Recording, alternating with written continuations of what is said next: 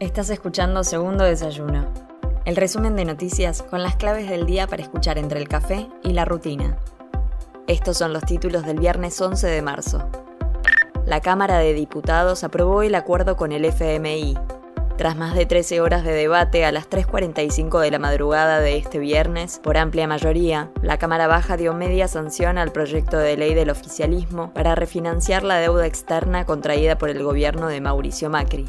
La media sanción pasará hoy mismo al Senado. La idea del Ejecutivo es imprimirle la misma velocidad y votarlo el próximo miércoles en el recinto, para lo que necesita del apoyo de Juntos por el Cambio. En 15 días huyeron más de 2 millones y medio de personas de Ucrania. Según anunció este viernes la ONU, desde el inicio de la invasión rusa que entró hoy en su decimosexto día, los refugiados superan los 2 millones y de un lado y del otro ya se hablan de miles de muertos. El diálogo entre los cancilleres de Rusia y Ucrania fracasó en Turquía y las autoridades ucranianas denunciaron que los bombardeos continúan. El precio de la carne subió casi 4% y empuja la inflación de alimentos. De acuerdo a una de las entidades del sector, la suba se explicó por el ajuste realizado en carnicerías, al tiempo que en supermercados se observó una leve retracción luego de la fuerte suba de enero.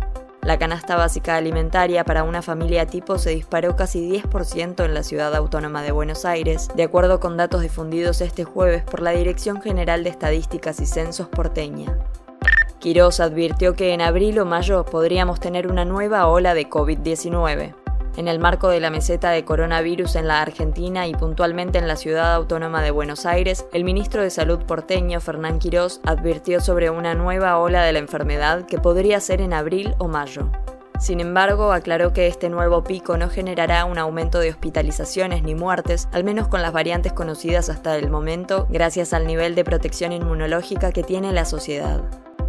La provincia de Buenos Aires invirtió 980 millones de pesos para mejoras en el servicio eléctrico. El organismo de control de la energía eléctrica de la provincia de Buenos Aires implementó el pago del segundo desembolso a 200 cooperativas eléctricas bonaerenses por un monto de 980 millones. Desde el gobierno bonaerense se precisó que estos subsidios son para que las cooperativas realicen inversiones y garantizar el suministro de energía a un millón de usuarios. Soy Mel Somoza y esto fue Segundo Desayuno, el resumen informativo de El Destape. Te espero el lunes con más noticias. Hacenos parte de tu día. Informate donde quieras, cuando quieras.